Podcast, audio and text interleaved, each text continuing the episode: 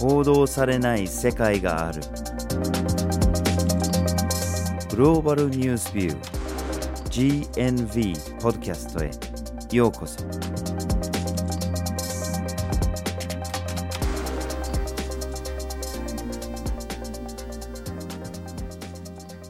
バジル・ホーキンスです。岩根あずさです。今回のポッドキャストのテーマはフィリピンのバナナ業界ですはい。まあ、スーパーマーケットに並んでるバナナなんかを見ても、フィリピン産というふうに書かれていることが多いので、バナナといえばフィリピンというイメージがある方も多いのではないでしょうか。そしてもう一つ、スーパーマーケットに並ぶバナナを見てみると、非常に価格が安い果物であるということがわかるんですけども、どうしてこんなに安く販売することができるのだろうかという疑問が湧いてきます。そうですよね。で今日はまさにそこを探りたいと思うんですけれどもその答えの一つがアンフェアトレードですね。不公平な貿易ですね。つまり商社などがフィリピンで買うバナナの価格が非常に安いっていうところですよね。で実際フィリピンでバナナを作ってる農家たちがまあ日本では絶対許されないような低賃金。あるいは労働条件あるいは労働環境で働かされてると。そういうような現実があるわけですね。そしてフィリピンの中でも実はこの生産の偏りがありましてフィリピン産のバナナの大半はフィリピン南部のミンダナオ島で作られているんですね。なのでちょっとミンダナオ島の話をしてからこのバナナ業界の問題について話していきたいと思います。はい。今回のポッドキャストでは、まずはじめにミンダナオ島について、二つ目にバナナ業界が抱える問題について、そして最後に解決に向けてという三つの視点からお送りします。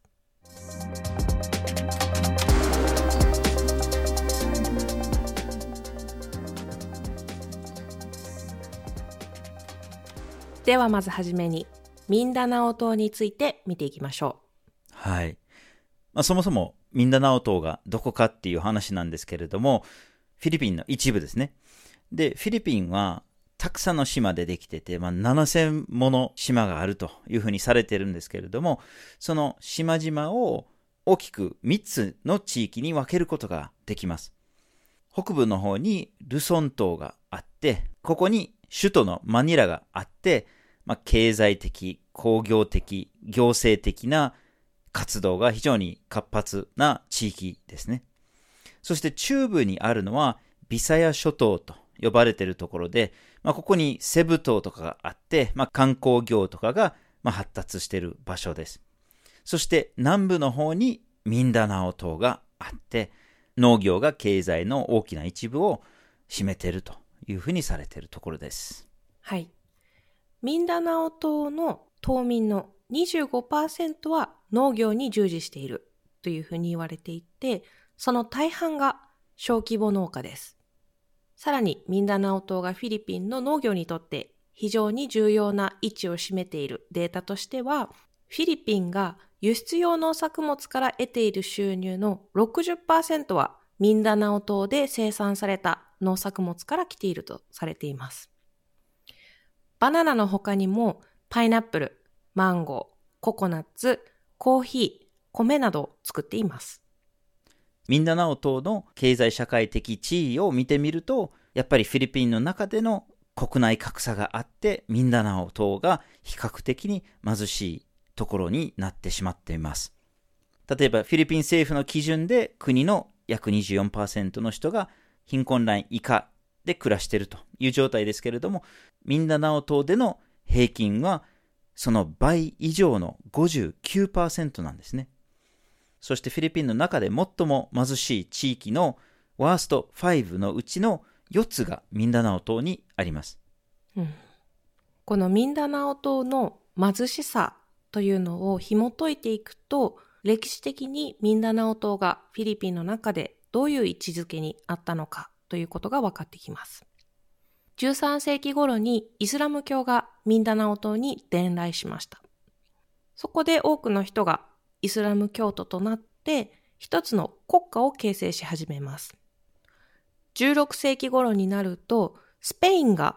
今のフィリピンの北部と中部に位置するルソン島とビサヤ諸島を植民地化していきます。この時にキリスト教が持ち込まれて、ルソン島、ビサヤ諸島ではキリスト教を信仰する人が増え始めます。ミンダナオ島はこの時にスペインから直接支配を受けることはなかったんですけども、徐々に徐々に圧力がかけられるようになっていきました。19世紀の終わり頃になると、ミンダナオ島もスペインの植民地支配の影響下に置かれるようになっていきました。ただ島民によるスペインの支配への抵抗というのは続けられていました。ちょうどその頃、1898年に今度はアメリカがやってきてスペインと戦争をし始めます。スペインとの戦争に勝利したアメリカは、またミンダナオ島を含むフィリピンの各地を植民地化していく政策というのを立てるようになっていきます。そしてその政策のうちの一つが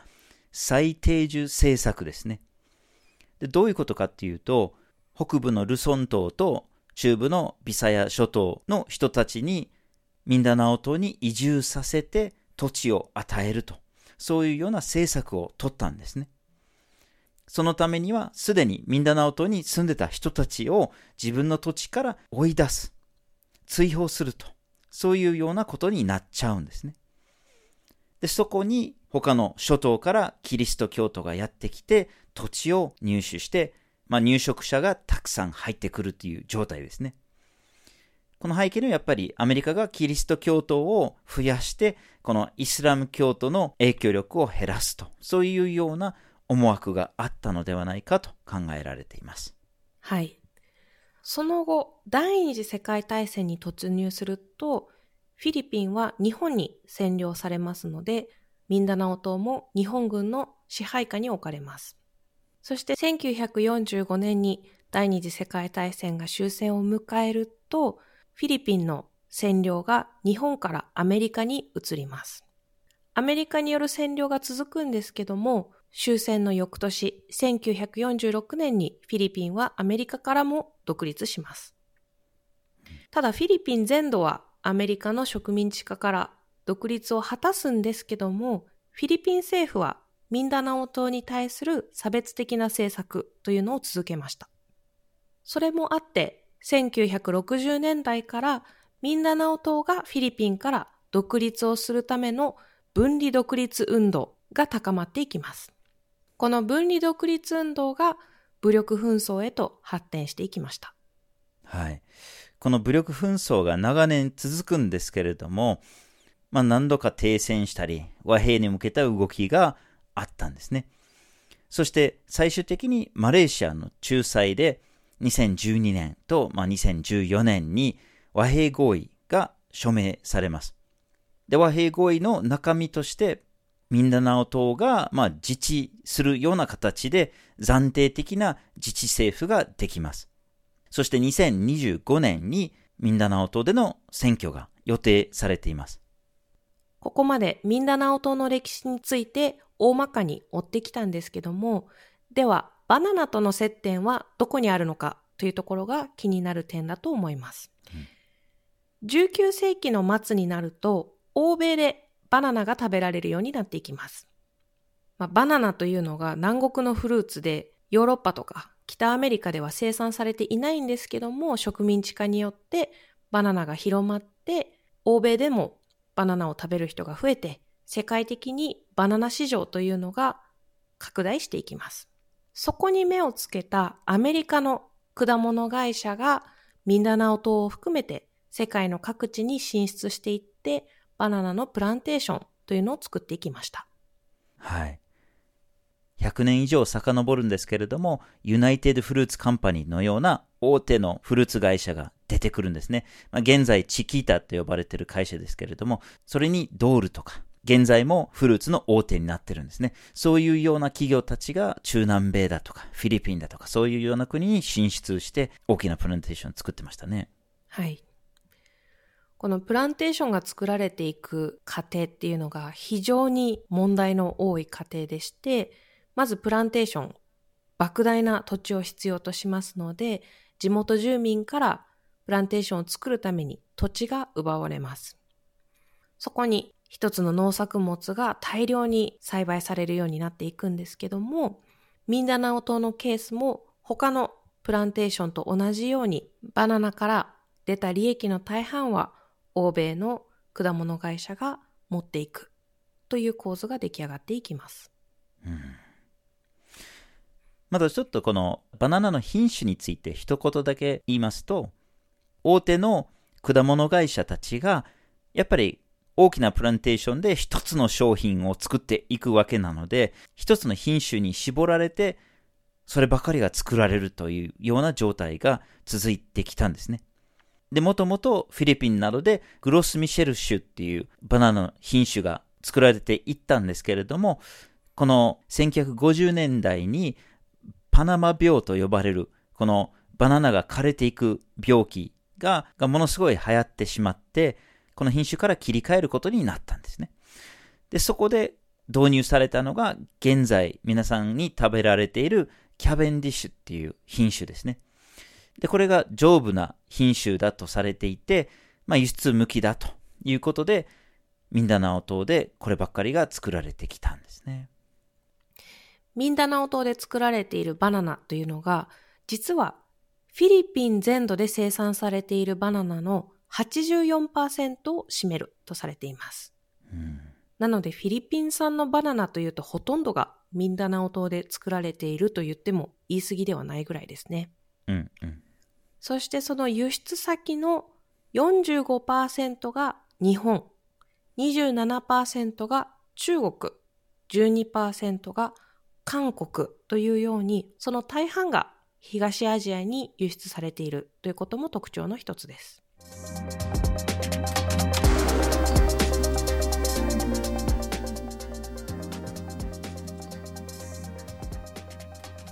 では続きましてバナナ業界が抱える問題について話をしましょう。はい。ここではバナナ業界が直面する問題を常にあり続けている問題と突発的に起こる問題という2つに分けて見ていきたいと思います。まずはじめにバナナ業界につきまとう常にあり続けている問題というのを見ていきたいんですけどもその一つが何といっても農家への対価が低いということです。うん、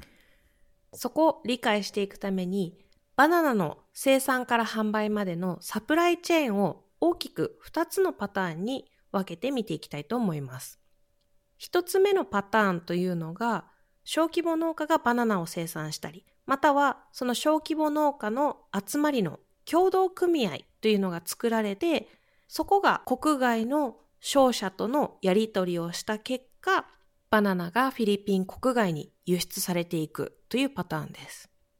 もう一つのパターンが多国籍企業が生産から輸出までを管理してバナナを作っているというパターンです。このバナナの生産から輸出までを管理している多国籍企業として代表的なところだと日本では糸中商事などが挙げられます。はい。しかし、どちらのサプライチェーンのパターンを見ても、農家にとっての受益っていうのが非常に低いんですよね。一つ目のパターンの小規模農家が作って、で、商社に販売するっていう、この状態だと、販売価格の設定においては、小規模農家が非常に不利なんですよね。っていうのも、ミンダナオ島の農村部の孤立した場所でバナナを作ってたら、どこにでも売れるわけじゃなくて、やっぱり買い取ってもらう企業が非常に限られてる状態だし、やっぱりその交渉にかけられる労力とかっていうのは圧倒的に大企業、商社の方が強いんですね。なので提示された価格で売らざるを得ないような状況が多いと言えるかと思います。じゃあ二つ目のパターン。多国籍企業が入ってプランテーションを作って生産から輸出まで全てを管理するっていう場合においてもそこで働いてる人たちが、そのプランテーションでは農家っていうよりかは従業員になるんですよね。で、この人たちが賃金をもらって働くんですけれども、その賃金設定においても、もうほとんど無力の状態ですよね。従業員を募集するときに、もうその賃金の価格がもう決まっていて、それを交渉する余地がないような状態ですね。なので、どれを取っててもやっぱり不利なんですよね。うん。で、その不利な状況っていうのが、最終的な価格、最終的な利益の分布にも現れます。例えば、ミンダナオ島で作られているバナナのその売上総利益のうちの農家たちが受け取ることができるのが全体の2.4%に過ぎないという統計があります。はい。あるいは別の統計では、バナナ1袋ですね。普通のスーパーで売ってる5本ぐらいが入ってる袋ですね。その1つの袋に対して農家に届く収入っていうのが1袋に対して約5円程度に過ぎないっていう調査の結果もあります。はい。このサプライチェーンの中で農家がいかに不利な立場に置かれているのかっていうのが価格からも受け取ることができる賃金からも見えてきますよね。うん。そしてバナナを作っている労働者たちが置かれている労働条件というのも非常に過酷なものになっています。場合によってはですね、このプランテーションで働いている労働者たちが1日18時間労働をして得られる賃金が7ドルおよそ900円ぐらいだとされています。さらにですね、トイレ休憩に行くと、そのトイレに行っている時間は労働時間外となるので、給与から転引きされるというケースも報告されています。では、そんなに労働条件の悪いところでは、働かなければいいんじゃないの？という意見もあるかとは思うんですけども、最初の方にも言ったんですけども、そもそもミンダナオ島というのがフィリピンの中でも貧しい地域であって、他の産業がなかったりとか、他の雇用がないから仕方なく劣悪な雇用条件を飲んで働いているという人が多くいます。うんそしてこの労働者とか小規模農家とか、直接この業界で働いている人ばかりではなく、その周辺住民ですね、近くに住んでいる人たちにも害がもたらされるケースもあります。それは健康被害だとか環境汚染とか、そういう問題ですね。で、その背景にあるのが農薬です。農薬の多くが飛行機から撒かれるんですね。で、これ住民たちの間で毒の雨と呼ばれたりしてて、まあ、結構大幅なところに大きく巻かれるっていう傾向がこれまであったんですね。で、その被害がひどい場合には、まあ、失明したりするとか、皮膚障害になってたりとか、あるいは妊婦の方には、その胎児に異常が現れたりとか、そういうような問題が出てきてるんですね。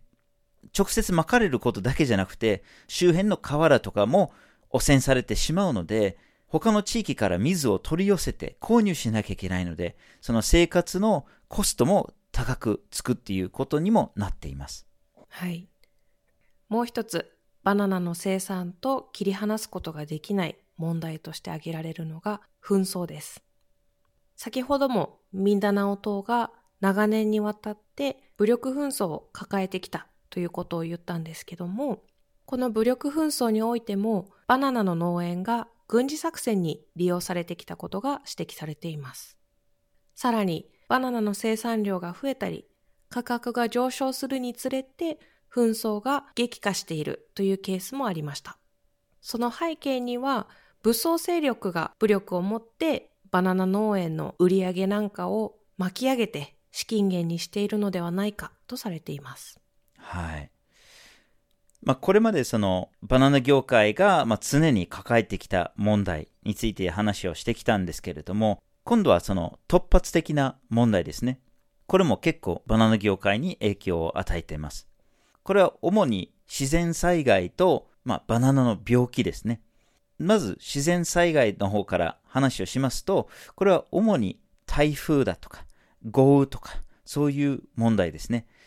こういった気象現象がですね、年に20回ぐらい起きてるんですね、平均で。で、まあ当然台風とか豪雨とかがあると、収穫物だとかインフラとかにダメージが与えられます。で、これがひどい時にかなり大きなダメージになっていまして、例えば2012年なんかには大きな台風に直撃されて、そのバナナの収穫の25%を失うというような事態になっていました。はい。この台風、豪雨と切り離せない問題として気候変動もあります。うん、フィリピンというのが気候変動の影響を最も受けやすい国の一つとされています。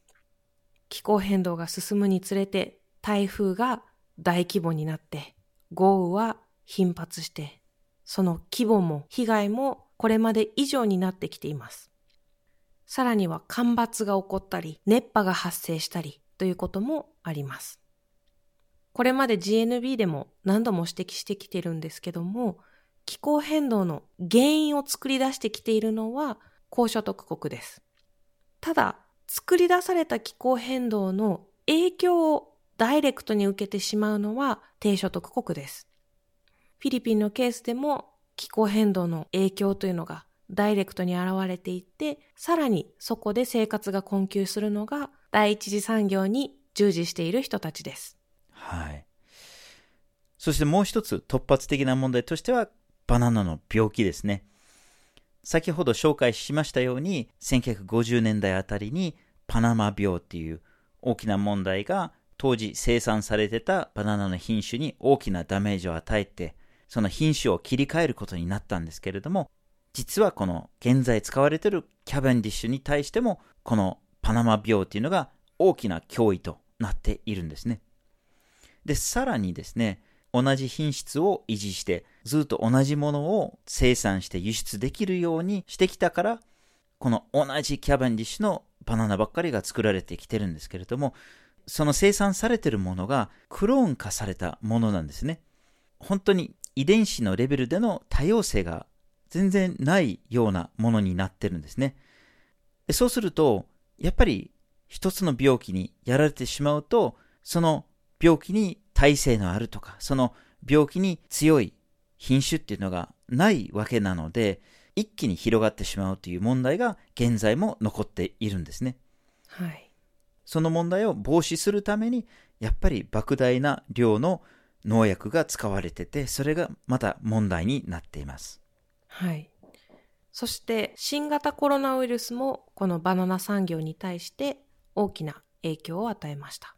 世界各国でコロナウイルスの感染拡大を防ぐために国境が封鎖されて、それによって輸出量というのが大きく落ちました。そうするとやっぱりバナナ産業が影響を受けて、で、さらにその中でも影響を受けやすいのがバナナを作っている労働者たちということになります。さらにですね、ロシアとウクライナの間で続く紛争というのもバナナ産業に影響を与えています。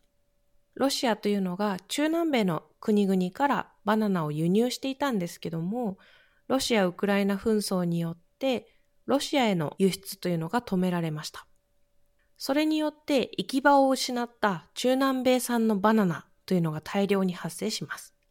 その結果、中南米産のバナナとフィリピン産のバナナの間で価格競争が起こってバナナの市場価格が低下しました。うん。バナナのもう一つの生産地である中南米にもフィリピンで同じような問題を抱えてますね。まあ、同じような歴史も辿ってきてますね。中南米の国々からバナナ共和国っていう現象が名付けられてるんですよね。はい。このバナナ共和国っていうのはユナイテッドフルーツカンパニーだとかドールとか、こういう非常に大きい多国籍企業がやってきて、プランテーションを作って、その現地政府よりも力を持っているから、現地政府に対して無理を言っていろんな要求をすることができるんですね。最低賃金を低いままに維持しろだとか、土地をよこせだとか。で、その言うことを聞かない政府があると、米軍を呼んで転覆させるとか。そういうような歴史があるんですね。これ、バナナ共和国問題というふうに言われてるんですね。うん、で、まあ、フィリピンではそういうような多国籍企業が必ずしもそこまでの力はなかったんですけれども、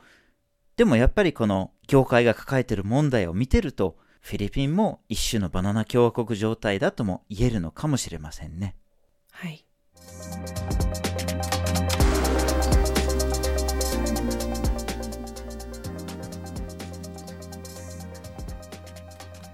では最後に解決に向けて。はい。まあ一つの大きな問題として価格の話をしてきたんですけれども、それに対して世界レベルで動いているのがフェアトレード運動ですよね。で、この運動については GNB では記事においても、ポッドキャストにおいてもいろいろ話をしてきたんですけれども、一つの大事なポイントは公正な価格を確保すると。で、それを保証するために認証制度があるんですね。つまり、こういう条件を満たしたものにフェアトレードのラベルを貼ってもいいですよって認証しますと。そういうシステムですね。で、まあもちろん GMV でも話してきたように、このフェアトレード運動にはいろんな問題があって、それほどフェアではないんだけれども、まあ一歩前進というふうに考えることができるのかもしれないですね。うん、で、バナナはこのフェアトレード運動では結構対象になりやすいですよね。まあ、例えば、フェアじゃない取引をされている鉱物資源とかっていうのは、結局のところはパソコンに入ってたりとか、スマホに入ってたりして、あまり形としては見えないんですけれども、バナナは生産されたところから消費者の手に届くので、まあ商品そのものが来るので、ちょっとその生産状況と連想しやすいんですね。なので、そのフェアトレード商品の対象になりやすいんですけれども、なかなかシェアが増えないっていうか、なかなかスーパーに行ってもフェアトレードバナナがあるかって言ったらなかなかないんですよね。なので、やっぱりこの進み具合っていうのは非常にゆっくりというか、なかなか流行ってこないのが現状ですね。はい。ただですね、フィリピン政府も今のバナナの生産状況については問題視しているようです。うん、2022年にフィリピン政府が輸出先の国に対して外交的な働きかけを行っています。というのも、中日フィリピン大使がですね、日本に対してバナナの取引価格を引き上げるように要請を出しました。これというのが、このフェアトレードのように一部のバナナをフェアにしていくのではなくて、フィリピンから輸出されるすべてのバナナの価格を引き上げて、すべてのバナナにおいて今のアンフェアな状況をよりフェアな貿易に持っていこうとする働きかけと考えられます。はい。またフィリピン政府は国内でも対策を取ろうとしてますね。まあ、例えばその農家に対して肥料だとか農薬だとか農機具とかそういうようなものに対して助成金を出すようになってきているところもあります。まあ、これどれほどの効果があるのか、どれほど力入れてるのかっていうのは別として、とりあえず一応対策を取ろうとしてるっていう動きがあります。またこのバナナの病気の対策として、研究機関とかと組んで、パナマ病に効果的な農薬の開発にも貢献しようとしてる。そういうような動きもあります。はい。さらには、企業や農家のレベルでも今の状況を打破しようとしていて、農業組合というのが非常に活発になりつつあります。農業組合が活発になると何がいいのかなんですけども、農家たちが団結することができて、よりたくさんの農家が商社との交渉を行うことができます。その中で、例えばみんなでちょっとずつお金をプールして、商社との交渉力が強いような人を雇うことができたりとか、そういった働きかけをしながら、より高い金額でバナナを売ろうとしています。さらにはですね、先ほど台風や豪雨などの気象現象によってバナナの収穫が安定しないという問題を話したんですけども、そういったことから農家を守る一つの方法として収穫保険というものも計画されています。はい。農薬問題に対しても動きがあります。これは環境団体だとか NGO とかが関わっているんですけれども、この農薬の空中散布の禁止を求める運動が結構何年も前から動き出していて、まあ、署名を集めたりとか、それを法廷に持ち込んでたりするっていうような努力をしてきてるんですね。そして2007年にミンダナオ島にあるダバオ市で、この農薬の空中散布の禁止をする条例が可決されました。なので、様々なレベルでいろんな対策が取られているのは、まあ、確認できるんですね。それがどれほど効果をもたらしているのかを別として、いろんなレベルでいろんな動きが確認されています。はい。とはいえ、やっぱりこのバナナの価格の安さというところが解決されないことには、なかなか根本的に大きく前進することは難しいのかなと思います。うんやはり価格が安いことによって農家も買い叩かれやすかったり、それによって収入が安定しない、もしくは安定して低賃金であるということが続きますし、安全な職場を確保することも難しい。さらには環境にも大きな影響が出てしまうということがあって、やはり全体的な価格というのを見直していくことが一つの重要なポイントになっていくかと思います。そうですよね。そしてこのミンダナオ島から出てくるバナナが東アジアを中心に輸出されていくっていうことを見ると、これ当然解決策はフィリピンだけにあるわけじゃ全然ないんですよね。そしてそのバナナの半分近くを輸入している日本がまさに声を上げる人があるのではないでしょうか。やっぱりスーパーに行けばどこにでもフェアトレードの認証マークがついてるバナナが置いてあるとか、そういうような状況に持っていく必要もありますし、認証マークがなくても、やっぱりその価格の背景にある利益の分配がフェアなものになっているような状況じゃないと、やっぱりこの問題は解決されないですね。バナナを作ってる農家に対して一袋の価格のうちの5円ぐらいしか届かないっていうのは決してフェアな状況ではありません。そう考えると、このフィリピンの問題に見えるんだけれども、やっぱり消費者レベルでできることがあるのではないでしょうか？今回のポッドキャストはフィリピンのバナナ業界というテーマでお送りしました。まずはじめにミンダナオ島について、二つ目にバナナ業界が抱える問題について、そして最後に解決に向けてという三つの視点からお送りしました。